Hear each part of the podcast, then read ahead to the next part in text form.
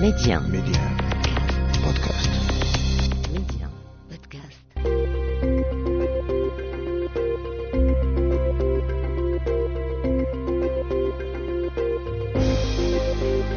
L'Afrique doit faire confiance à l'Afrique et le développement du continent passe par les Africains eux-mêmes avant tout. Voilà pourquoi je vous propose votre émission Coémergence, un rendez-vous qui vous aidera à mieux saisir les opportunités d'investissement et de business dans les économies africaines. Medi 1, Coémergence, Omar Baldé.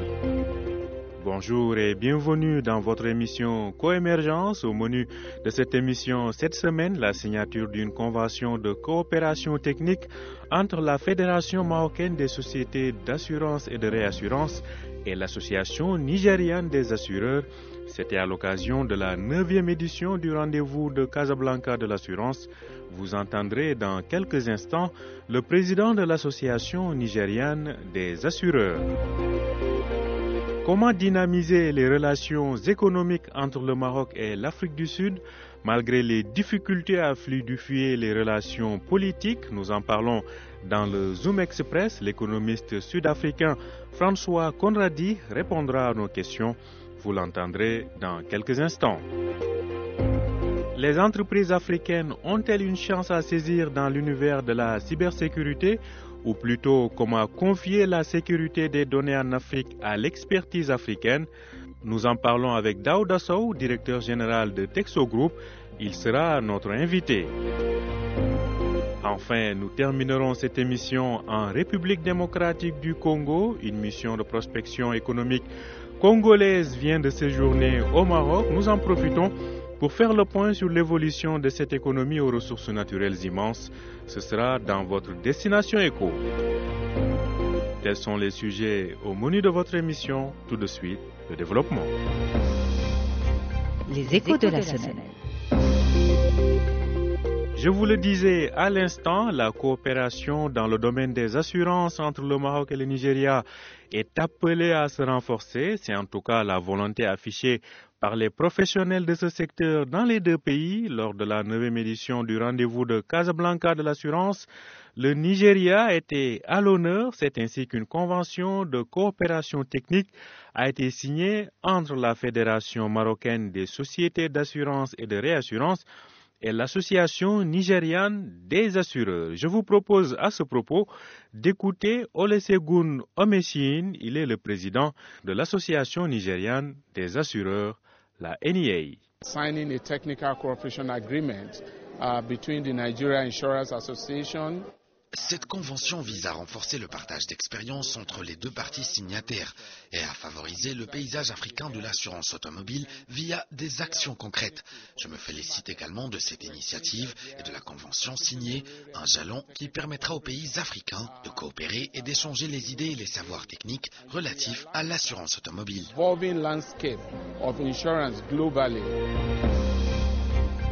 Zoom Express.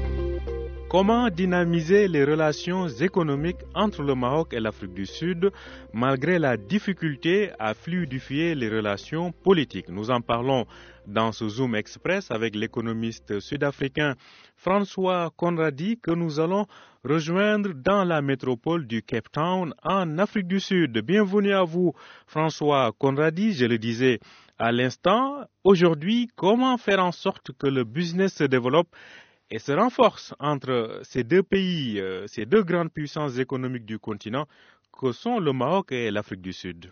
Le Maroc et l'Afrique du Sud sont deux économies euh, dans lesquelles les services euh, sont prépondérants dans les, PIB. Et donc, je pense que c'est dans le domaine des services que ce serait le plus logique pour les, entreprises des deux pays d'entretenir de, des relations d'investissement. Euh, comme on a déjà vu avec euh, Saham et Sanlam euh, dans le domaine des assurances, où il y a une forte logique qui, comme les, entreprises sud-africaines ont une forte présence dans la partie anglophone du continent africain et le, les entreprises marocaines dans la partie francophone, de collaborer pour créer des multinationales africaines. Euh, je pense aussi que dans l'agriculture, euh, il y aurait le potentiel au moins pour le, le, des entreprises sud-africaines agro, agroalimentaires d'accompagner le Maroc pour euh, accroître le rendement agricole du pays un potentiel donc à exploiter, mais qu'est-ce qu'il faut pour bâtir justement cette relation de confiance et de proximité entre les différents acteurs économiques marocains et sud-africains? Les gouvernements peuvent réciproquement euh, aider les businessmen à mieux se connaître euh, et à se faire mutuellement confiance.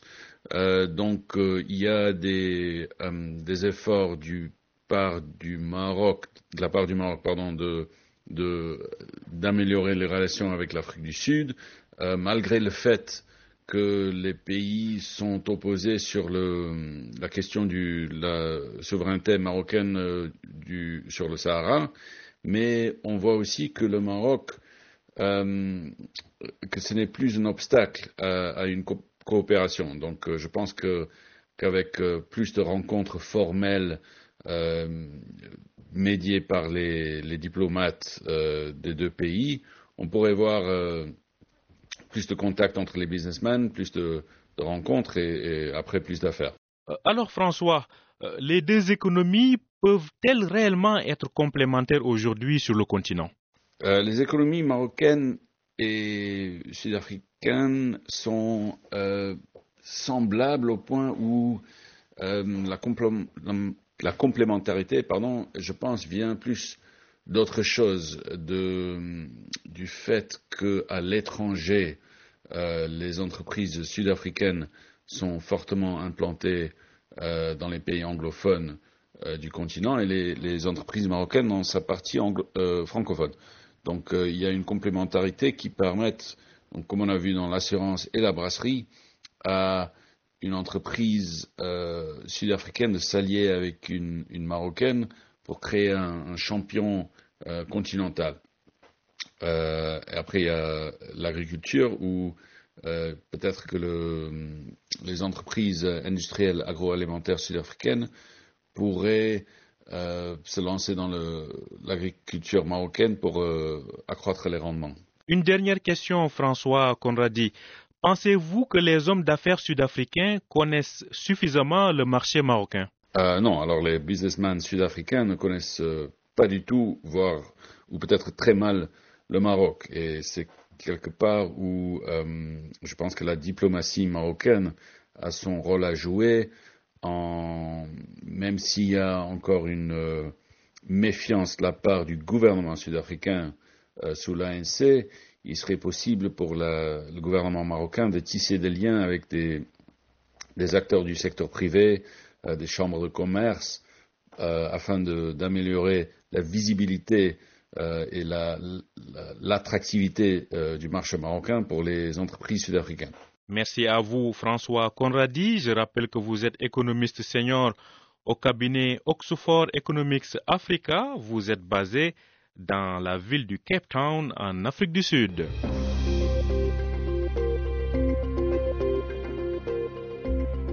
Coémergence, l'invité.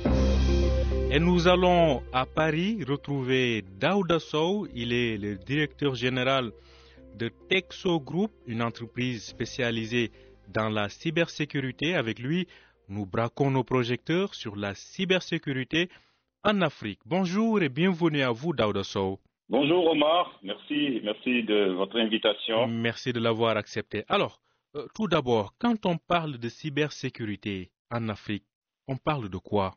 Ben écoutez, euh, la cybersécurité, c'est un enjeu majeur de notre temps, aujourd'hui de son impact dans les économies africaines extrêmement important. La cybercriminalité, comme vous, vous le savez, hein, prend de l'ampleur sur le continent. Aujourd'hui, les attaques sont systémiques le risque, il est partout. Donc, les répercussions se chiffrent à, à milliards de dollars. Donc, il y a un rapport récemment qui est sorti de Kaspersky qui dit le phénomène a réduit le PIB de, du continent de 10%.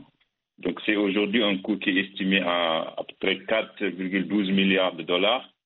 Donc, la cybersécurité, cybercriminalité, c'est vraiment un enjeu majeur aujourd'hui qui préoccupe au plus haut niveau dans les bords des entreprises. Et nous, en tant qu'acteurs, qui travaillons dans le continent, nous voyons les phénomènes hein, se, se, déplacer d'un pays à un autre.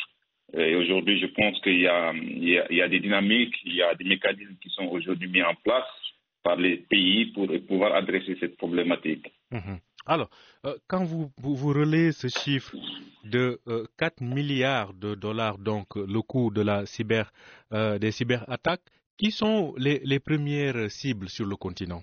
Aujourd'hui, le sujet de la cybersécurité s'adresse pratiquement à, tous les secteurs. Hein. Vous prenez aujourd'hui le, secteur bancaire, c'est une cible privilégiée des cyberattaquants. Hein.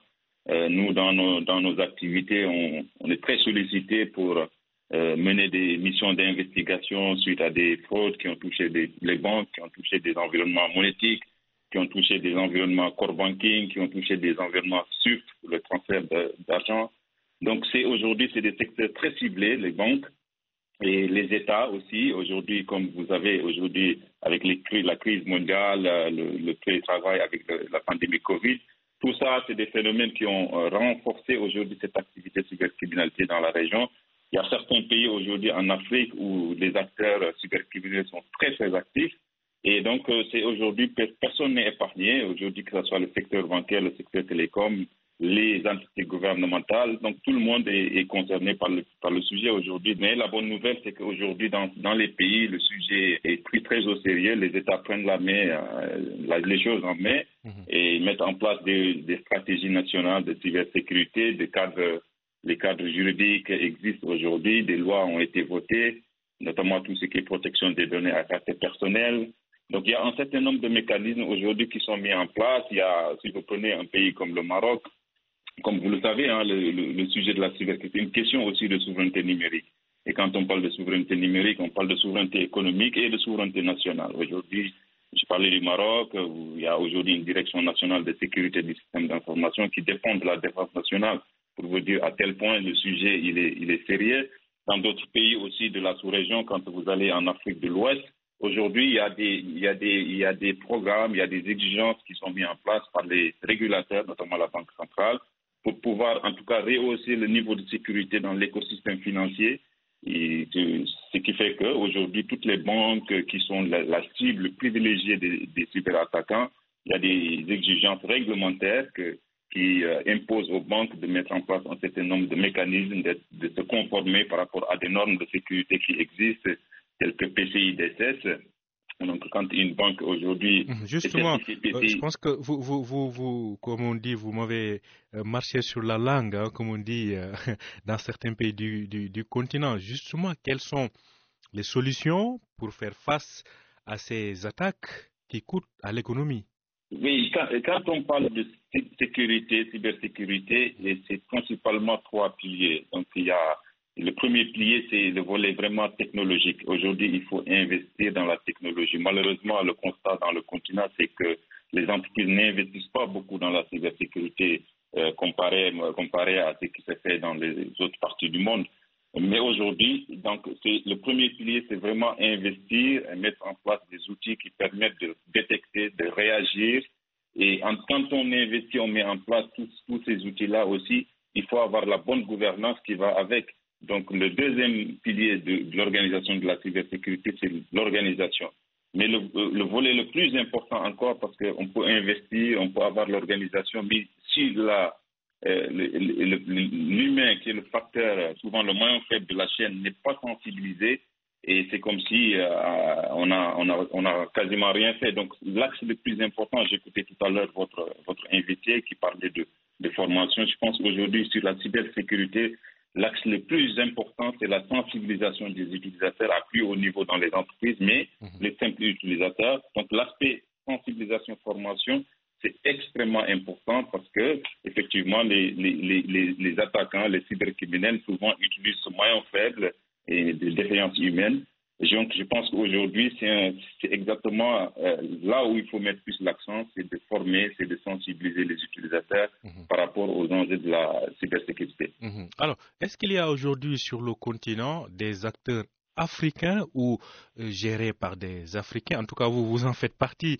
Est-ce qu'il y a, vous sentez l'émergence de sociétés portées par des Africains pour faire face à ce fléau de, cyber, de, de, de cybersécurité ou de cyber, de cyberattaques? Écoutez, le défi aujourd'hui, le défi mondial, c'est qu'il y a un manque euh, qu'il y a de, ressources, de compétences sur la cybersécurité. Ce n'est pas seulement le continent africain, mais c'est partout. Aujourd'hui, même les compétences dans le continent sont très sollicitées à l'international.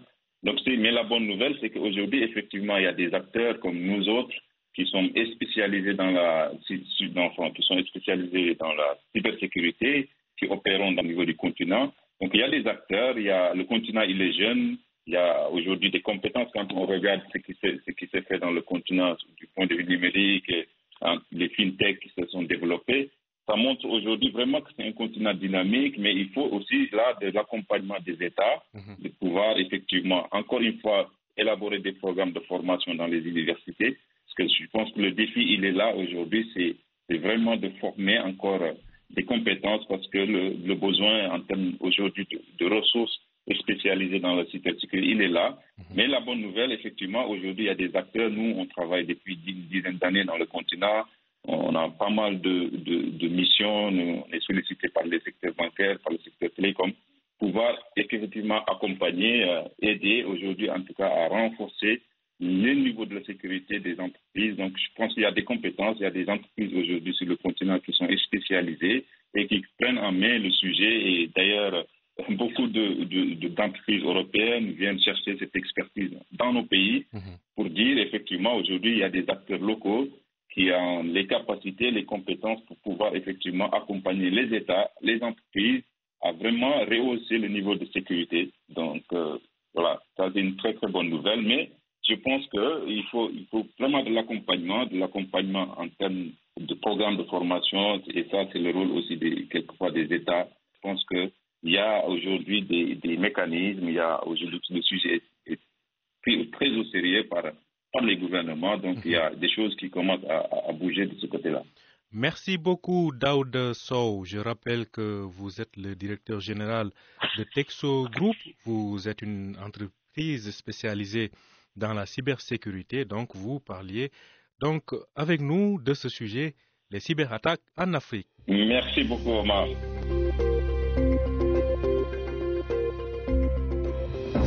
Destination Éco.